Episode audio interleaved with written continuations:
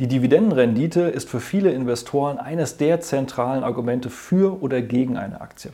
Dabei gibt es aber durchaus auch immer wieder Fehlinterpretationen, was die Dividendenrendite bedeutet und worauf man sich eigentlich fokussieren sollte.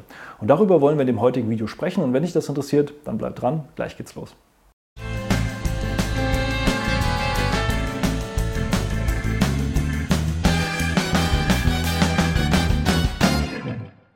Hallo und herzlich willkommen auf meinem Kanal. Mein Name ist Maximilian Gamperling und wir sprechen heute mal über die häufigsten Fehler bei der Interpretation der Dividendenrendite. Denn die Dividende ist ähnlich wie das KGV etwas, das sehr viel genutzt wird, aber häufig auch falsch verstanden wird. Und ich habe ja auch schon mal ein Video gemacht über das Thema KGV und wie du es nutzen kannst, verlinke ich gerne hier im Video. Ich habe aber auch vor kurzem mal ein Video gemacht zum Thema Dividendenrendite versus Dividendenwachstum und habe da eben auch mal gezeigt, was die Unterschiede sind, aber eben auch, was für wen vielleicht das Relevantere ist. Ich verlinke auch das Video gerne mal hier unter dem Video, dann könnt ihr auch gerne mal dahin springen, weil auch das ist für viele sicherlich interessant, wenn ihr es noch nicht gesehen habt. Aber gerade bei dem Video kamen sehr viele Fragen auch zu grundsätzlichen Natur, wo ich gemerkt habe, dass die Dividende dann doch häufig falsch verstanden wird oder eben auch die einzelnen Komponenten, die zur Dividendenrendite führen, falsch verstanden werden. Wenn du jetzt schon ein absoluter Profi bist an der Börse und sagst, naja, ich weiß alles, was mit der Dividendenrendite, Dividendenwachstum und so weiter zusammenhängt, dann kannst du das Video vielleicht sparen, aber für die meisten dürfte es durchaus eine interessante Wiederholung oder sogar neue Erkenntnisse bieten, vor allen Dingen, wenn du vielleicht noch gar nicht so lange an der Börse bist oder bisher bei der Investition immer nur auf die Dividendenrendite geschaut hast als Prozentwert. Wenn man mal so in typische Vergleiche hineinschaut, dann sieht man ja hier eben so Dividendenrenditen, die ja von 0,5 bis 10 Prozent alles Mögliche sein können. Meistens hat man ja irgendwas so zwischen 1 und 4 Prozent Dividendenrendite. Und dann sagt man sich ja klassischerweise, naja, es ist ja sehr attraktiv. British American Tobacco, Altria 9% Dividendenrendite und hier Microsoft lediglich 0,74% Dividendenrendite. Da nehme ich doch die Aktie mit einer hohen Dividende. Die Dividende habe ich sicher. Soweit super, alles toll, alles gut. Aber was heißt denn überhaupt die, die, diese Dividendenrendite in Prozent? Ist das jetzt ein äh, aktueller Stand? Ist das ein Durchschnitt des Jahres oder der letzten fünf Jahre? Wie kommt man überhaupt auf so einen Durchschnittswert?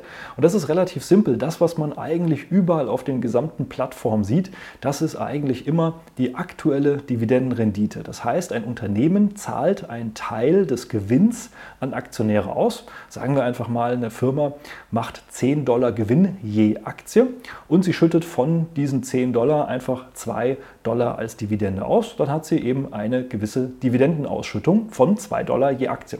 Wenn du also eine Aktie hast, bekommst du 2 Dollar ausgeschüttet. Wenn du 5 äh, Aktien hast, kriegst du 10 Dollar ausgeschüttet. Relativ einfach.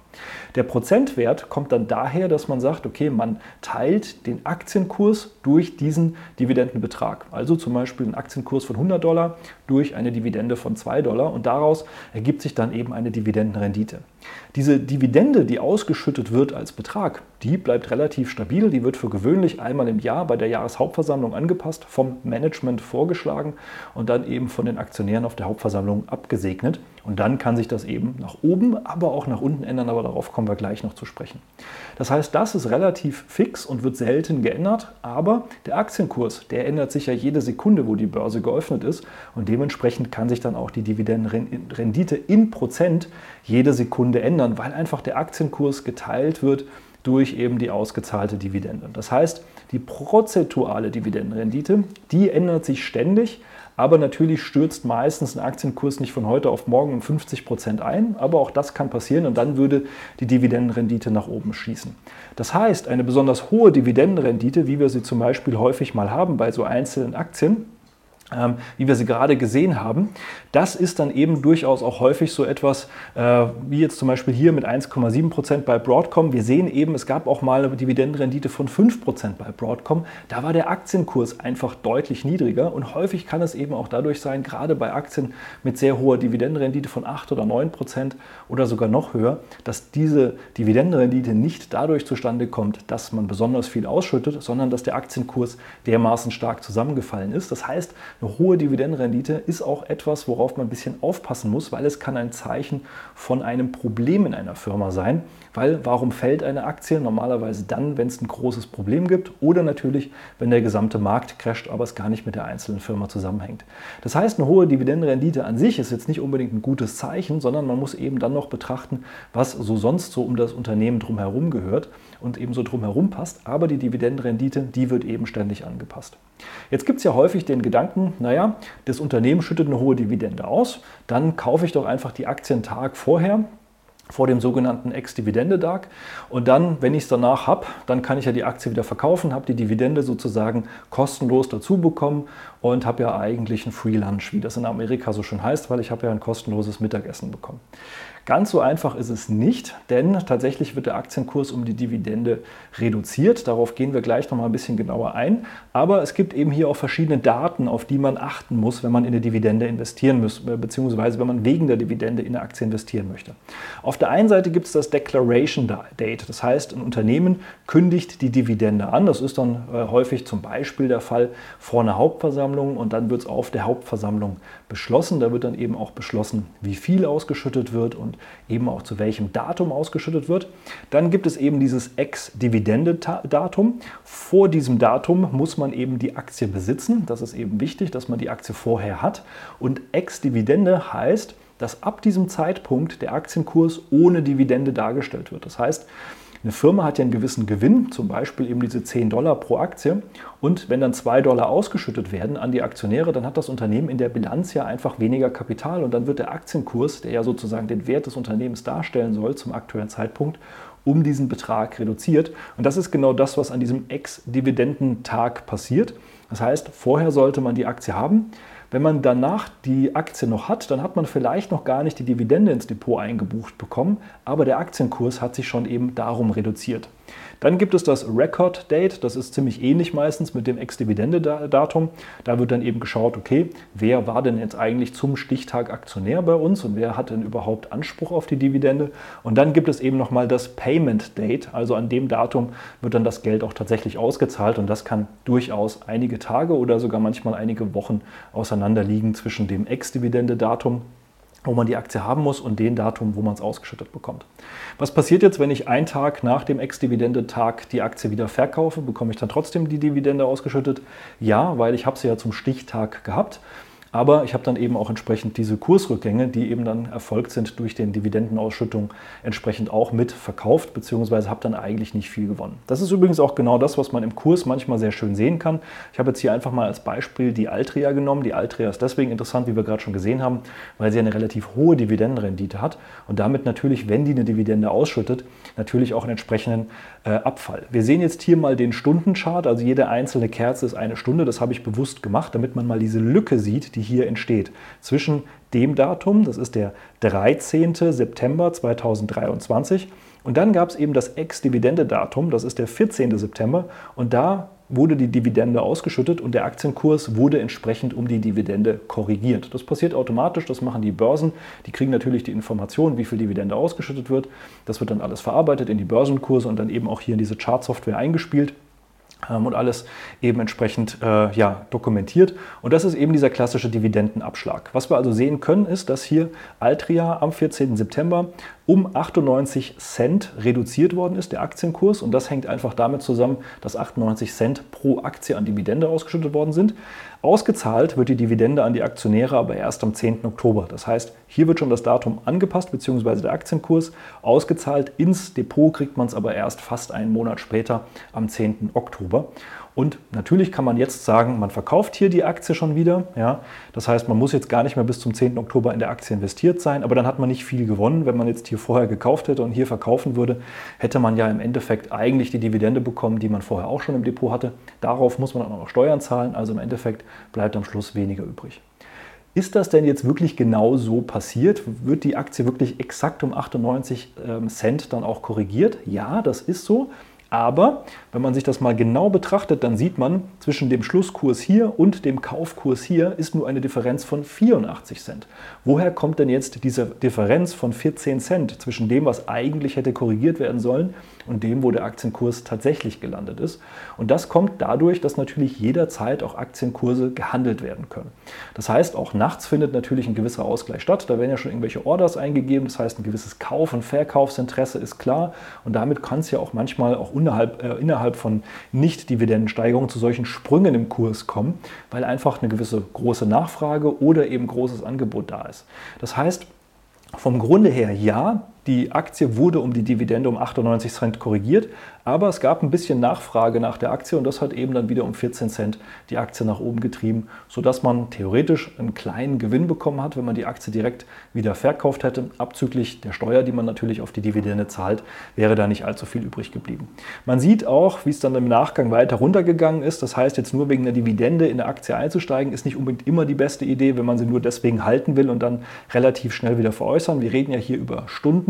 Das heißt, äh, hier hätte es nach ein paar Stunden oder einzelnen Tagen sogar schon wieder ein Minus gegeben. Das heißt, man hätte mehr verloren, als man mit der Dividende kassiert hätte. Das ist natürlich bei jeder Aktie sehr individuell. Das kommt dann sehr darauf an, wie sehr die Aktie jetzt im Moment nachgefragt ist oder nicht. Aber rein mathematisch, rein regulatorisch ist es so, der Aktienkurs wird um die Dividende reduziert. Das ist das sogenannte Dividendenabschlagsthema. Und dann gibt es natürlich jederzeit den Handel, der die Aktienkurse beeinflussen kann, mal mehr, mal weniger. Und das kann man natürlich selbst auch nicht genau beeinflussen. Also einen Tag vorher kaufen, nur um einen Tag später nach dem Ex-Datum wieder zu verkaufen. Das kann mal gut gehen. Meistens bringt es aber nicht den großen Unterschied. Höchstens ist eine Aktie, die sehr stark nachgefragt ist. Das sind aber genau die, wo man meistens auch nicht die hohe Dividendenrendite haben. Was man eben aufpassen muss, ist eben diese, äh, dass diese Auszahlung durchaus sehr stark von diesem Ex-Dividende-Datum abweichen kann. Das heißt, wenn man sowas macht, muss einem bewusst sein, dass man das Cash nicht gleich am nächsten Tag auf dem Konto hat, sondern dass es eben durchaus ein bisschen dauern kann, bis die Dividende reinkommt. Was für einen langfristigen Effekt das haben kann, das sieht man hier sehr schön im Aktienfinder. Hier gibt es diese Performance-Darstellung und dann sehen wir hier in schwarz, auch bei Altria jetzt, damit wir mal beim Vergleich bleiben, wie sich der reine Aktienkurs entwickelt hat, abzüglich der Dividende. Also genau, wenn man diese Abschlagszahlung jedes Mal sozusagen rausrechnet. Und dann sehen wir auch, über diesen Zeitraum von zehn Jahren war die reine Kursentwicklung bei Altria gerade mal 8 Prozent. Das heißt, wenn man jetzt sozusagen die Dividende dann ja nicht, ähm, wenn die Firma einfach ohne Dividende betrachtet wird, dann ist die reine Kursentwicklung eigentlich relativ neutral. Hätte die Firma die Dividende nicht ausgeschüttet, sondern wäre der Aktienkurs um die Dividende sozusagen äh, addiert worden, dann hätten wir sogar eine Gesamtentwicklung gehabt von rund 87 Prozent, weil eben doch durchaus ein sehr großer Anteil ausgeschüttet worden ist. Das heißt, das macht eben hier einen sehr, sehr großen Anteil bei so einer Aktie mit aus. Aber man sieht dann eben hier sehr schön, was für einen Effekt das dann eben dauerhaft auf die Kursentwicklung hat. Das heißt auch, wenn man eben ein Depot hat mit Aktien, die sehr hohe Dividenden ausschütten, dann sollte man sich nicht wundern, dass der Aktienkurs nicht wirklich vom Fleck kommt. Das hängt eben genau hiermit zusammen, in den allermeisten Fällen, nicht in allen, aber in den allermeisten. Und Aktien, die eben wenig Dividende ausschütten, die steigen meistens eben auch, weil sie eben einen großen Teil des Kapitals in der Firma belassen. Meistens, und da gibt es gewisse Statistiken dazu, schaffen die es natürlich auch besser, in die Firma wieder zu reinvestieren, investieren mehr in das Wachstum des künftigen Unternehmens. Und Wachstum ist ja auch das, was die Aktienkurse im Wesentlichen treibt. Das heißt, meistens sind das dann die, die eine bessere Kurs-, aber auch Gesamtperformance haben. Aber darüber habe ich ja in dem Video gesprochen zu Kurswachstum äh, bzw. zu Dividendenwachstum versus Dividendenrendite. Ja, wenn man sich das jetzt mal betrachtet, dann ist das Ganze auch ohne Steuereffekte, das muss man auch dazu sagen. Äh, diese 87 Prozent, das wäre jetzt wirklich so, wie wenn jetzt die Aktie mit Dividende weiter gehandelt worden wäre. Wenn man jetzt hier das Ganze mal um die Steuer abziehen würde, dann sähe das Ganze natürlich noch ein bisschen schwieriger aus. Das heißt, gerade wenn man sagt, naja, ich brauche die Dividende heute nicht, weil ich zum Beispiel noch in einem relativ jungen Alter bin und ich habe noch relativ viel Zeit, bis ich mal irgendwann davon leben möchte, dann kann eben so eine hohe Dividendenrendite durchaus auch steuerliche Nachteile mit sich bringen. Das sollte man einfach nochmal mal im Kopf behalten. Ein anderes wichtiges Thema, was aus meiner Sicht immer wieder übersehen wird, ist das Thema Dividendenwachstum. Also nicht nur dieser reine Blick auf die heutige Dividendenrendite von ein paar Prozent ist wichtig, sondern auch, wie wird die Dividende immer weiter gesteigert. Wir haben jetzt hier mal dieses Beispiel mit Microsoft. Da sehen wir zum Beispiel solche Jahre wie 2015 oder 2016 eine Steigerung um 10 oder 16 Prozent. Dann hier ganz viele Jahre so um die 8, 9, 10 Prozent wo jedes Jahr die Microsoft-Dividende gesteigert ist. Das heißt, mal einfach gerechnet, wieder auf das Beispiel von vorhin, würde man 2 Euro oder 2 Dollar je Aktie Dividende bekommen und steigert das Unternehmen die Dividende um 10 Prozent, dann bekommt man halt im nächsten Jahr 2,20 Dollar. Wird das wieder um 10 Prozent gesteigert, dann bekommt man eben 2,42 Dollar. Ja, weil eben es auch hier einen Zinseszinseffekt auf die Dividendenzahlung gibt. Und auch das ist ein durchaus oft unterschätzter Faktor, der eben dann dazu führen kann, dass eine Microsoft, die heute gerade mal 0,6, 0,7 Prozent Dividendenrendite ausschüttet, eben mit einiger Zeit und wenn die Dividendensteigerung so erfolgt, man durchaus eine persönliche Dividendenrendite von auch über 2 bis 3 Prozent bekommen kann, wenn man dem Ganzen eben ein bisschen Zeit gibt. Das ist genau das Thema, was man auch betrachten muss in welcher Situation bin ich, was ist für mich vielleicht das Relevantere, Dividendenausschüttung oder Dividendenwachstum, was sind die Unterschiede? Wie gesagt, da habe ich ja in dem anderen Video drüber gesprochen, aber das ist eben ein Faktor, der sehr häufig unterschätzt wird oder eben komplett übersehen wird. Und so eine Dividendensteigerung für 10 Prozent, das ist ja durchaus mal was sehr Attraktives und auch etwas, was es sehr häufig gibt. Im Schnitt der S&P 500 steigert die Dividende um 7 Prozent. Es gibt aber sehr viele Firmen wie Microsoft oder auch andere, die sogar zweistellig ihre Dividende jedes Jahr steigern und stellt man sich mal vor, dass eben man irgendwo eine Immobilie vermietet und jedes Jahr den Mietern die 10% die Dividende steigern würde, äh, beziehungsweise die Miete steigern würde, dann würden die einem wahrscheinlich den Parkett rausreißen. Also insofern hat man hier durchaus einen gewissen Vorteil, dadurch, dass die Firmen einfach auch ihre Dividende weiter steigern. Auch etwas, was man nicht komplett unterschätzen sollte. Und ein letzter Punkt, der auch häufig übersehen wird, ist, dass die Dividende nicht sicher ist. Es ist tatsächlich so, wenn man das jetzt hier mal am Beispiel Shell betrachtet, auch das war ja lange Zeit ein sehr attraktiver Dividendenzahler, gab hier so in den Jahren 2017, 18 äh, durchschnittlich äh, 6,4 Prozent Dividendenrendite übers Jahr gerechnet, durchschnittlich. Deswegen hier mal ein durchschnittlicher Wert. Also durchaus interessant. Dann hat man aber gesehen, ja, die Firma macht einfach immer weniger Gewinn, sie kann sich die Dividende immer weniger leisten und dann eben kam hier mit Corona auch mal der erste wirklich richtige Verlust und schon wurde die Dividende gekürzt um 3 auf 3,8 Prozent. Das ist dann vielleicht immer noch attraktiv, das ist ja okay, das muss man für sich selbst einschätzen, aber einem muss klar sein, gerade bei solchen ja, zyklischen Firmen oder auch Rohstoffunternehmen, dass die eben sehr stark abhängig sind von der Zyklik, von der Konjunktur, von eben auch den Rohstoffpreisen und dementsprechend auch mal die Dividende gekappt werden kann, wenn die Firmen nicht mehr so viel Geld verdienen, also komplett gestrichen werden kann, wie es das auch schon bei vielen Firmen gab, oder eben auch mal deutlich reduziert. Das heißt, auch hier einen Blick darauf werfen, wie sicher ist denn die Dividendenrendite also wie sehr kann ich mich darauf verlassen und was ist da für mich das Relevante? Wenn du sagst, für dich ist es interessant, das Ganze mal mit jemandem durchzusprechen und eben auch zu verstehen, was da der richtige Weg für dich ist, wo du stehst, was deine Ziele sind, dann melde dich gerne mal für ein kostenloses Strategiegespräch. Dann schauen wir uns an, was so dein Stand der Dinge ist, wie wir dir dabei weiterhelfen können, ob wir dir dabei weiterhelfen können. Und ich freue mich, wenn wir uns dann da kennenlernen. Und ansonsten hoffe ich, das Video hat dir schon weitergeholfen. Falls ja, hinterlass mir einen Daumen nach oben, abonniere den Kanal, falls noch nicht geschehen. Und ich freue mich dann, wenn wir uns im nächsten Video wiedersehen. Mach's gut gut. Bis dahin. Ciao.